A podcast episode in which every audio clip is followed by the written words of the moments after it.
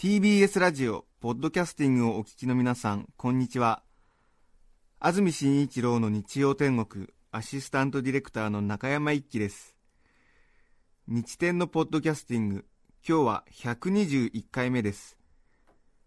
日曜朝10時からの本放送と合わせてぜひお楽しみください。それでは11月15日放送分安住紳一郎の日曜天国番組開始から10時33分までの放送をお聞きください。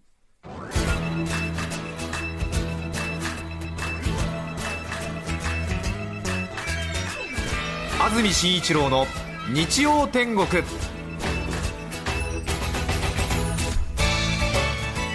おはようございます。11月15日日曜日朝10時になりました。TBS アナウンサー安住紳一郎です。おはようございます。中澤由美子です皆さんはどんな日曜日の朝をお迎えでしょうか？大変天気のいい日曜日になりましたね。そうですね。本当に雲一つない青空が広がっています。富士山が見えるという方もいらっしゃるんではないでしょうか。今年の秋は本当に日曜日晴天に恵まれますね。そうですよね、えー、雨の日もありましたけれども10月11月の日曜日は天気がいいなという印象が強いですね、はい、スタジオになります赤坂現在気温が18度湿度が51%あります。本当に清々しい一日になりました。いろいろお出かけの予定などもありますでしょうがぜひ午前中はラジオにお付き合いください。さて今日の日曜日の天気ですが晴れ時々曇り。神奈川、千葉は昼頃から夜にかけて強風に注意が必要ということです。最高気温は東京で22度ですからもう少し気温が上がりますね。東京22度その他では20度前後の見込みになるようです。ただし明日以降は徐々に気温が下がり始め今週は冬の寒さになりそうだということです。北国生まれなものですからこの関東の秋のコートがいる寒い朝夕もあるけれど昼間は結構暑くなって長袖のシャツ1枚でも汗ばむような陽気っていうか、えー、このなんかねあの寒暖の差は初めて来た時はびっくりしましたけども、えー、今年もそういう感じですよね。そうですよね、えー、全く。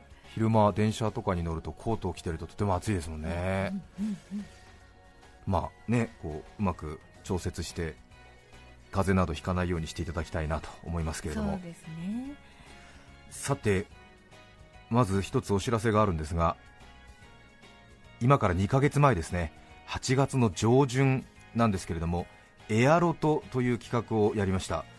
覚えてらっしゃる方もいらっしゃるのではないかなと思いますけれども、はい、大変無謀な企画で 当たったか外れたかを自己申告するという画期的なシステム。大変そのシステムの理論理想としてはいいものがあったんですが、いろいろな副作用が出ましてたくさんの方々を困惑させそして落胆させたという大変に迷う方の名企画だったと自負しているんですけれども結果、当選者が600数十名に及び大変な借金を抱える結果になったということだけまでは お伝えしていたんですけれどもあれから早2ヶ月年月が流れ去りましてなんとか先週末で600数十名の皆様に商品であるソーセージをお配りする発送作業が終了いたしました。発送する作業を終了した。このことにとてつもない喜びがあるという。なんとか年内中に懸案事項をクリアいたしました。よかった。思いのほかあのね早めにそうですね。進みましたね。2ヶ月間まあさまざまな人の努力があったわけですが何より頑張ったのは商品を私たちが買い求めた大田原牛超本店ですね。お店の名前からして大田原牛牛肉のね販売を看板に掲げているお店になんとポークソーセージを600数十人分も発注してしまって一番先にまた値を上げたのが大田原牛超本店だったというですね。こんな数の発送はそんなすぐにはできませんと。およそ2回に分けての発送ということになったんですけれども、たくさんの方にこの本当に美味しいポークソーセージなんですけれども、お楽しみいただけたかなという気持ち以上に手前どもといたしましては発送が終わったことに安堵の声を上げております。終わりました。プロデューサーも大きくなずいてます。向こうで終わりました。本当に終わりました。はい。そしてえしばらく振り返ることはありません。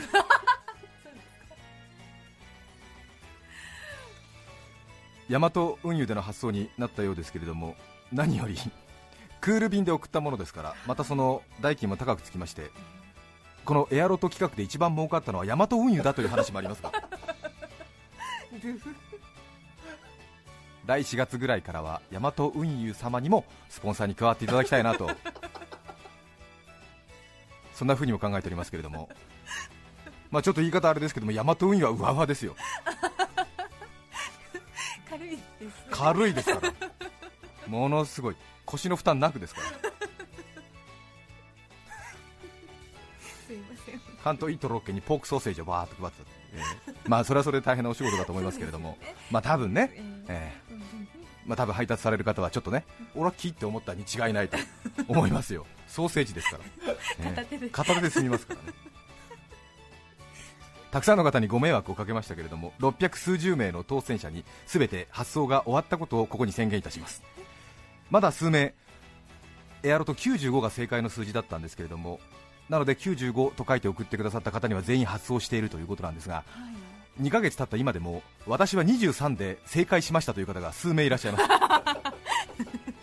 何回説明してもいや23で当たったんですというふうにおっしゃってる方が数名いらっしゃるということでえ何かちょっと大きな心のすれ違いがあったなと いうところがありましてそういう方とは担当のスタッフがいろいろなあ相談も受け付けながら ゆっくりゆっくりと紐を、えー解いているところです。多分何かこうあのねあったんでしょう、多分。あの一番最初の手前どもの対応がね良くなかったから向こうも引っ込みがつかないとかね多分そういうことがあるのかなというふうにも感じております。あなので、えーそういう方とはまたしばらくですね、はい。えーお話ししながら 正解は95でしたということを 繰り返しお伝えしていきたいなと思っております。ーそうなんですね。本当にご迷惑をおかけしましたご協力ありがとうございました。ありがとうございました。さて先週ですね私は出張が多いもので空港をよく利用するんですけれどもはい。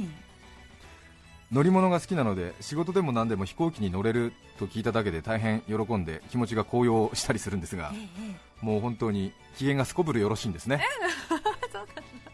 まあ地方に行けるっていう喜びもあるんですけれどもね、はい。これは本当にあの自分の仕事をしている中で嬉しいことなんですけれども。えまた当然その空港にいる人や働いている人たちにも興味が当然湧くんですよね。多分そういう方多いんじゃないかなと思うんですけれども。なんかこうみんな制服着てますしね。キビキビ働いてらっしゃりするんでなんかちょっとそういうものに仕事が綺麗にこう分担されてたりとか。え無駄なく働いてる姿になんかこう美を感じるみたいなところがあるんですけれども、そんなこともあって私は空港、まあ、一番使うのは羽田空港ですけども羽田空港は年間1億3000万人ぐらいの方が利用するんですが羽田空港などでよく必要以上にキョロキョロして楽しい時間を過ごしているんですがはい。え先週も羽田空港、愛媛松山空港、それから広島空港ですか。ちょっとあの使ったんですけれども、えそこで最近、以前ではあまり聞かなかったような、これ私の思い込みかもしれないんですが、以前ではあまり聞かなかったようなアナウンスが、館内アナウンスが流れ、人々を動揺させているんです。私は今回、4回、この場面に遭遇しました。ええ誰かに聞いたわけでもそういうデータを見たわけでもないので偶然だと言われたらそうなのかもしれませんがはい。私はまあ普通の方に比べると結構空港を利用している方でしかもキョロキョロ注意深く見ている方なので、そう。多分間違いないんじゃないかな。最近急に増えたものじゃないかなと思ってるんですけれども、え。急に人々を動揺させる館内アナウンスが空港に流れるんですええ。ラジオ聞いてらっしゃる方の中であそれ私も思ったという方いらっしゃるかもしれませんけれどもお分かりになりますか？人々を動揺させるカウンターからの館内アナウンス。へえ教えてください。私は勝手にこれを魔性の館内放送と呼んでるんですけれども。もしかしたらそんなに珍しいことじゃないのかな？私は最近急に増えたなと思うんですが大体その街頭便っていうんですか？その乗りたい便のはい出発30分前くらいに流れるんですけれど。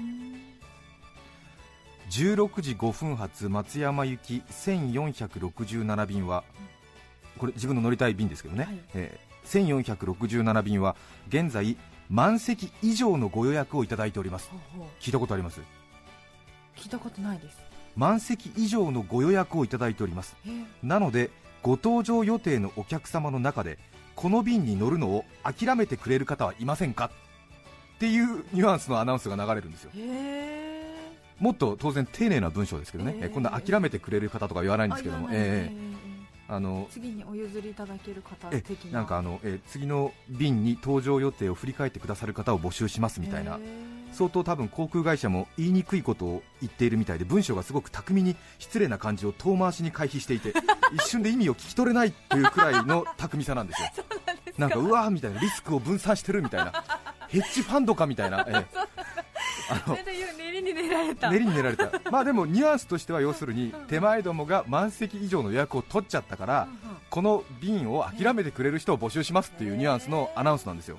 あ聞いたことあります？あいや記憶にないですね。あないと思いますね。これ今回僕4回聞いたんですよ。えーそんなにしょっちゅう？で、まあ、初めて聞いたのは5年くらい前なんですけども、へまあ、最初はえー？そんなことあるの？ね数も数えられないのかよみたいな。ええで今初めて多分中澤さんみたいに聞いた人も同じように思うかもしれませんしえー？っていう感じなんですよ。え何それ？っていう感じなんですけども、一方的になん。かこう無条件に腹が立つような話なんだけれども詳しい人に話を聞いたらえ結構あるらしくて。あの結構あるっていうかホテルや飛行機のようにその予約を取って物を販売、まあ、サービスをしている会社は満席分以上の予約を取るということはもうほぼ常識の範囲。あキャンセルを見込んでっていう。ル、キャンセルを見込んでうん。で結局満席分以上の予約を取っちゃうとオーバーブッキング。ブッキングが予約なので予約をオーバーしてしまうオーバーブッキングという言葉で呼ぶそうですけれども、はい。当然そのホテルにしろ飛行機にしろ直前にキャンセル人が少なからずいるので、うんうん。そこを見越して満席もしくは満室以上の予約を事前に取っておく。あそうですか。そしてキャンセル人数を引いて帳尻を合わす。むしろ逆にそこが担当者の腕の見せ所。ろ限りなく利用率を100%に近づける。でホテルなんかにはもう名人並みの予約調整係がいてへその人はまあ大変優秀なホテルマンでいろいろまあ各ホテルが取り合いになったりもするらしいんですけれども。要するにまあ常に100%以上の予約をまず取っちゃうんですね。で多分それはその会社のマニュアルのある中で多分キャンセルはこれぐらい出るからということで、まあ、最終的に帳尻を合わせてると。へでここからは想像なんですけども、はい。今航空大手2社が大変な状況になっているというのはよくニュースで聞きますよね。はい。特に赤いマークの会社はええ。毎日社長さんがねニュースに出てきて OB の年金が何やらかんやらという話にもなってますし。一方青いマークの会社もうん調子いいのかなと思ったらええ。意外に赤字が今年度確定したというような話もちらちら聞き見当違いだったら大変失礼な話なんですけども多分私は今週1週間で4回それを聞きましたので多分これまでよりも相当カツカツで これまでは多分90%の利用率で OK だったものが多分上からのお達しでもう95%以上にしろみたいな多分ことになってるんじゃないかな。なるほど。多分担当者が相当プレッシャーをかけられた上ではい多分オーバーブッキングを連発しちゃってるんじゃないかなというような予想が私のあくまで個人の、ねええ意見ですから、ええええええ。まあそうですね。想像でもできますね。うん。えこれまで多分そんなになかったんじゃないかなと思うんですがえやっぱりちょっとねなかなか経営が難しいとなった以上はえそういうまあ強硬策っていうかかなりそのハイリスク、ハイリターンな商売をされているのかなというふうにね思いましたけれども。そしてこれは苦言ではなくて同情ですね。同じ赤字を出す会社の勤め人として 私はエールを送りたい。赤いマーク青いマーク赤字だ言ってますけども。手前どもも赤字です。お寒い。まあね各いろいろねメーカーなども業績悪いですからね、えー放送業界も業績悪いです。恥ずかしながら手前どもも赤字です。オーバーブッキングのアナウンスをする女性の職員もね多分したくてしてんじゃねえよこっちはというような声を本当に喉元まで出かかってんじゃないかなと思うんですけども私はもうカウンター越しに頑張って。私もオーバーブッキング。あそうなの？快適な空の旅も快適なロケの仕事も適度な利用率で楽しみたいですねみたいな感じですよね。なんかちょっとあの痛いぐらいにちょっとねあの末端というと失礼ですけれども現場で働いている皆さんの苦悩がなんかひしひしと伝わってきましたよね。それはねオーバーブッキングするほどカツカツでやりたくはないと思うんですけれどもね。多分そうしなくちゃいけない事情があるのかななどと想像ですけれども。そうかそうですね。ちょっと話がねしんみりしてまいりましたけれども。しかしですねこの館内アナウンスこの後急に魔性の色を放ち始めます。つながるのね。どこ行くのかと思った。この後ですね。気になる気になる。聞いたことありますか？修学旅行の高校生やちょっとノリのいい団体客などからはどよめきが起こることさえありますよ、ええ。アナウンスが続くわけですね。はい。満席以上の予約をいただきました。でこの搭乗便辞退してくださる方を募集します。でこの後です。アナウンスは続きます。ご協力いただける方には1万円を差し上げます。正しくはマイレージ7500マイルもしくは現金1万円を協力してくださった方には差し上げますっていうえ。そのあのあれですよね空港のすごくその綺麗な澄んだね声の女の人がえ？みたいなそんな生々しいこと言うのみたいな感じもあるんですけども。ご協力いただいた方には現金1万円を差し上げますって言うんだよ。へビッグもうエキサイトナイターのホームランクイズかよみたいなそういう感じになるんだけども。それでもうこの時の待合室の雰囲気が面白いんですよ、まず最初の満席以上のご予約をいただきました。辞退していただける方はございませんか？のところまではもうみんな我関せず。もう知らないもんねみたいな。何それみたいな。俺乗るもんねみたいな。もう本当もうはあみたいな。知知らんぺーみたいな感じでもえーっていう感じなんですよ。本当。もうみんな全くもう意にも止めずなんかペーペーペーペーって満席以上のご予約をいただきまして辞退していただける方を募集してるシーランペーブーっていう感じなんだけれどもところがこの条件提示このアナウンスマイレージ7500マイルもしくは現金1万円を差し上げます。とのところでみんな動きがパタッと止まる。シーランペーって私は現金現え 本当俺喫煙所とかにいるとみんな喫煙止まるんだ。で待合室あの空港の待合室同じ方向向いてみんなテレビとか見てるんだけれどもみんな一瞬なんか現金1万円って言った瞬間になんかパッと上見るんでね。でなんか場内アナウンスは上から流れてるって意識が強いんだろうね。みんな一瞬上向くんでね。それで次下向くの。ほいでみんなそこで結論出すんだ下向きながら辞退しないするどうしようみたいな。現金1万円。で結論出した人からまた顔上げるんだ辞退しない。とか辞退する。とかね、ええ、ラジオ体操の首を前後の体操みたいな感じなんですよ。現金1万円もしくは7500えっって後に どうしよそうやめたみたいな。みんな本当もう本当十中八九。え？どうしよう。無理だよみたいな。そういう、ええ、仕事あるしとかね。それでおもむろにその中からなんか空港の待合室っていうのはなんかこうみんな何かをしてるようで何かをしてない感じだから足元の茶色いカバン掴んでふっと腰を上げる人がいるわけよ、ええ。するとみんなその人のことを見るわけよ。行くの？みたいな。声には出さないけどね。行くの？っていう。行くの？いいの？みたいな顔して見るわけ。で他の人の出方をちょっと伺ったりしてね。で大体ね辞退する人を募集するにしても5名くらいの辞退者を募集することが多いようなんですけれども。それで私あの結構もうじろじろ見て私なんかはあんまり辞退しない方なんですけどもね。とりあえずね行ってねその辞退者募集のカウンターの前にまでは行くんだ俺。でどんな人が来るんだろうとかさどれぐらいかなと思って。でも15回ぐらいそれやってるん でね。でね大体データが集まってきた。皆さんどう思います？乗りたい便に乗らなくてその権利を諦めたら1万円もしくは7500マイル、7500マイルってのは大体1万5000マイル集めると国内だと往復航空券がもらえるからどっか行く片道の航空券分代ぐらいにはなるんでね、結構なまあ額っていうか価値があるわけなんだけれども、集まると思います？自退者辞退者辞退してくださる方を5名募集いたします。現金1万円もしくは7500マイルを差し上げます。結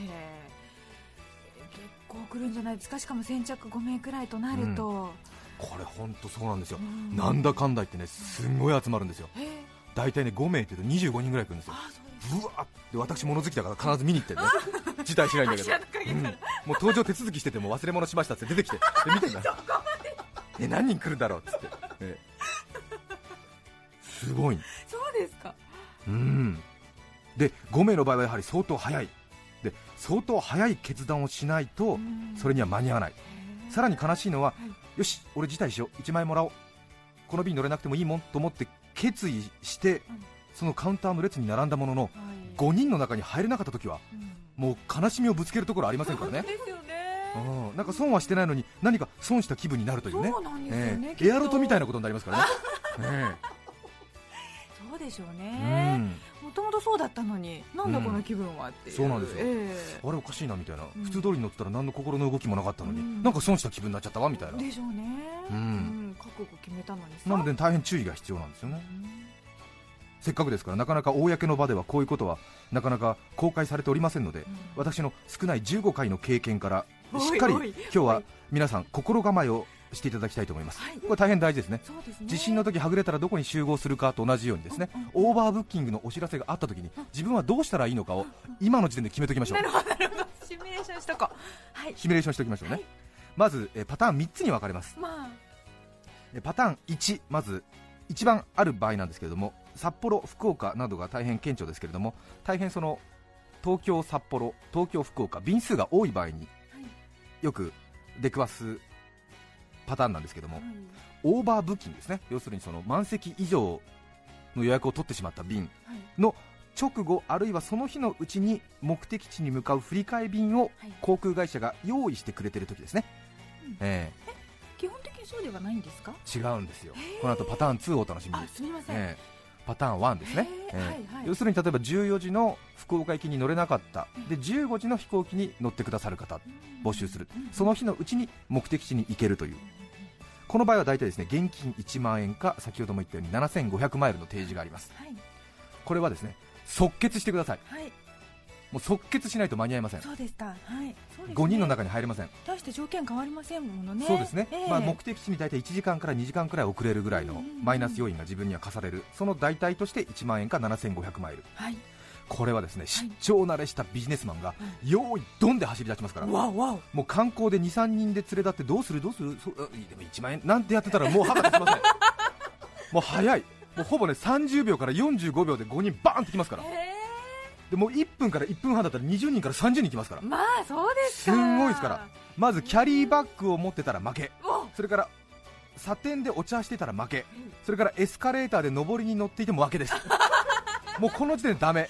荷物を置いてもダメだしお会計しないと出ないとお店に入ってた場合もダメ。そうかそうか。でエスカレーターなんか乗ってる場合もダメ、ダメ。ええ。はい。満席以上のご予約をいただいておりますの満席以上の「い」を聞いたらもう走る もう百人一首みたいな感じ？ええ。衣干すちょの「ほ」聞いたらもうバーッていくの。衣ほほっつこれしかない。決まり。満席以上の「い」ってバーッ走んなきゃ。もそうなんですね。う45秒。30秒以内に行かなきゃ間に合わない。でこれ間違っちゃうパターンは引っ掛けがあるんですけども16時5分松山行き1467便は満席でのご案内になりますので後方座席からのご案内になりますっていうちょっとね紛らわしいね似てるねアナウンスがあるんですよ。なので満席以上の「い」を聞いたら走る。カウンターの位置を正確に把握してでとにかく走る。恥ずかしいなんて言ってられませんから。ね。最初ね1回目の時に恥ずかしいって気持ちあるの。そうですよね。なんかお金にねうん。うるさいみたいなね。なんか図太いみたいに思われるみたいな。大丈夫です。カウンターに並ぶともっと図太い人がたくさんいますから。もうね恥ずかしがらずにね走るええ。本当にダッシュでいいんですえダッシュ。もうダッシュでいい。恥ずかしがらなくて全然平気。ものすごいみんな走るから。そうですええ。で広島でこのパターン先週見たんですよ、えーで広島の空港ってまた広いんでね待合室がちょっとカウンターより奥まったところに入ってるんでカウンターが逆に一番近いのはカウンターの真上にある2階にあるお好み焼き屋さんなんだよね、えーでそれビジネスマンの人たち知ってるからこの放送が流れたの。満席以上予約をいただきましたのでご辞退いただける方には現金1万円って言ったらもう30分後くらいに羽田行きの飛行機があるからそんなビジネスマン別に帰り帰宅が30分遅れたところで痛くも痒くもないわみたいなサラリーマンがお好み焼き屋から退去してブワーって出てきたの。よ78人ブワーって出てきて俺それ俯瞰で見てたの。こっちから。そのカウンター横につながる螺旋階段みんな一段飛ばしてブワーって降りてくんだから。う んでちょっと待合室が奥の方にあるからさもうこっちの待合室組間に合わないわけ。それ見越してお好み焼き屋のサラリーマンたちがさブワーって出てくるわけ。30分東京着くの遅れる代わりに1万円っつったらさもうすごいんだ。もう消防署かと思うみたいなこと。すごいものすごい飛躍。えー。なのであまり初心者にはお勧めできません。そうですねで先ほどお話もありましたパターンええ。2これはね難しいんですよ。うん満席以上になった便が最終便もしくは後に続く便も満席の場合要するにその日のうちに行きたい目的地に行けない場合ですね、えーその場合航空会社は翌日朝一番の飛行機をあてがってくれるという説明があります。はい。さらにえー条件は先ほどのパターン1とは違い格段に良くなって2倍現金2万円かマイル1万5000マイル。うん。さらに今日の宿泊先を用意してくれるという。はい。ん。へまあ、確かにね今日中に行けないということですから当然条件は格段に2倍に上がるっていうのは分かるんですがこれは勤め人にはちょっと無理な相談になりますよね。今日中に帰るっていうののが明日の朝になるわけですから。で観光の方もね結構無理ですよね。うん。いろいろ予定とか宿泊先のホテルとか予約ね自分で取ったホテルの予約先とかありますから。ですね。でパターン2の場合になるとい。私の見た限りえーではえーえー熟年夫婦オンパレードになりますね。は想像ですけれども東京の息子夫婦のところに来て 孫の顔を見て東京観光させてもらってで、えー夫婦2人で、えー地方に帰るという。で、えーお父さんはもう定年してます。そうですね。でお母さんと2人急いで今日帰っても明日帰ってもそんな変わらないよなという熟年夫婦が 列をなします。これは本当に熟年夫婦オンパレード なんです。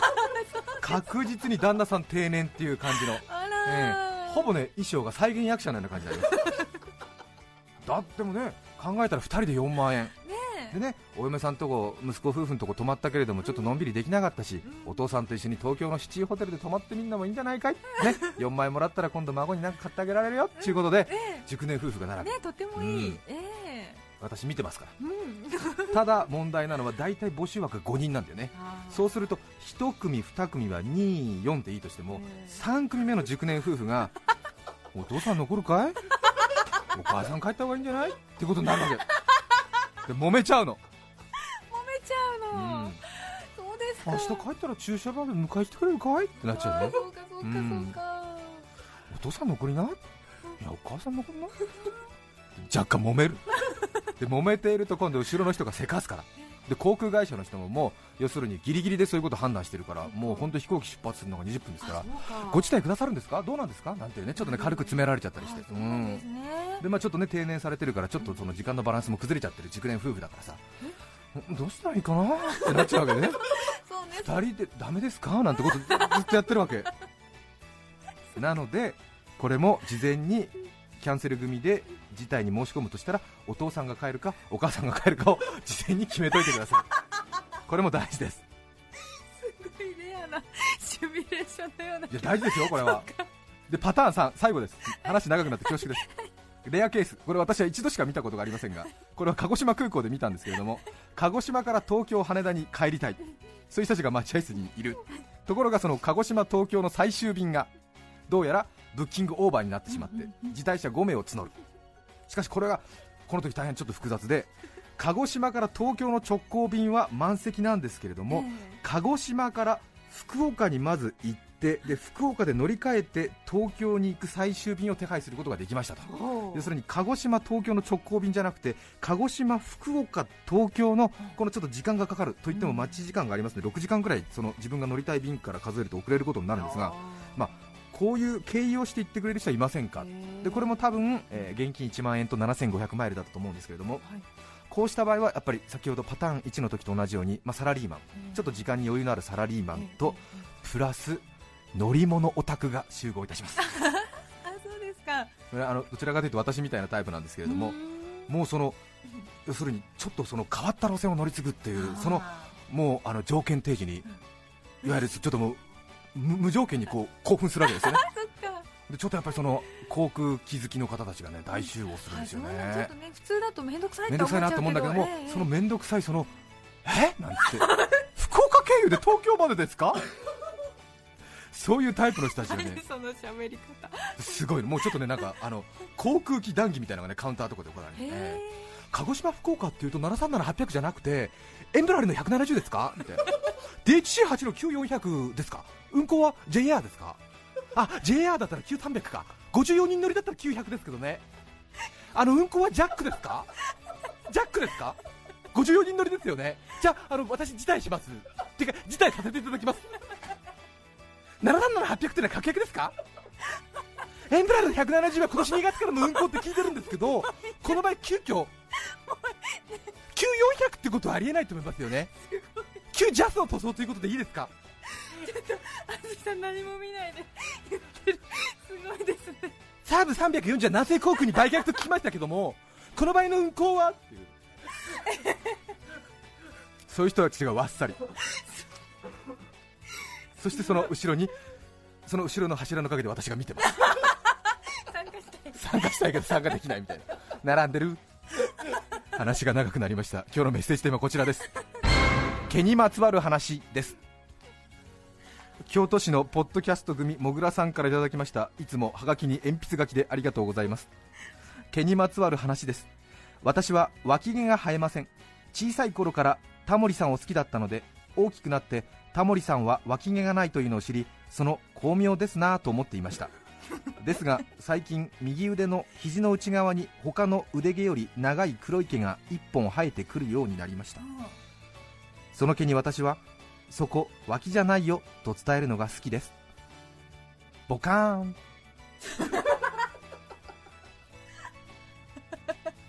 いくつぐらいの方なんでしょうかね。あ不思議な世界をいつも醸し出して。ありがとうございます、ねいつもはがきでありがとうございます。ありがとうございます。皆さんからのメッセージをお待ちしています。E メールのアドレスはすべて小文字の日天アットマーク tbs.co.jp nichiten で日天です番組にメッセージを送ってくださった方の中から抽選で5名の方に何かと便利でシュールな表紙があなたの日常を演出。日天オリジナルノートをプレゼント。さらに番組でメッセージを紹介したすべての方に日天オリジナル間抜けな顔したポストカード2009秋の葉をお送りしています。今日のテーマは毛にまつわる話。皆さんからのメッセージお待ちしています。それでは今日の1曲目です。川越市石渡哲次郎さん44歳男性の方からいただきました。いつもありがとうございます。毛の話。焼肉屋のコンロの火がつかなくて上から覗き込みながら着火していたら一瞬軽く火が上がり眉毛が焼けパラパラと落ちたことがありました。失敗したヤンキーみたいな顔になりみんなから笑われながら飲食していました。ちょっと怖かった私の毛の思い出です。リクエスト曲は朝倉美希さんでヒーローお聴きいただきます。11月15日放送分。安住紳一郎の日曜天国。10時33分までをお聞きいただきました。著作権の問題がありリクエスト曲は配信することができませんので今日はこの辺で失礼します。安住紳一郎のポッドキャスト天国。ハンカチ王子斎藤佑樹投手が総大野球部の新首相に決定。創部以来ちょうど100代目のキャプテンとなるそうです。伝統ある野球部の首相の名に恥じぬよう優勝に向けて頑張りますと力強く決意を語りました。やっぱりゆうちゃん100代首相も大丈夫。お聞きの放送は都の西北早稲田の南東東京赤坂 TBS ラジオ954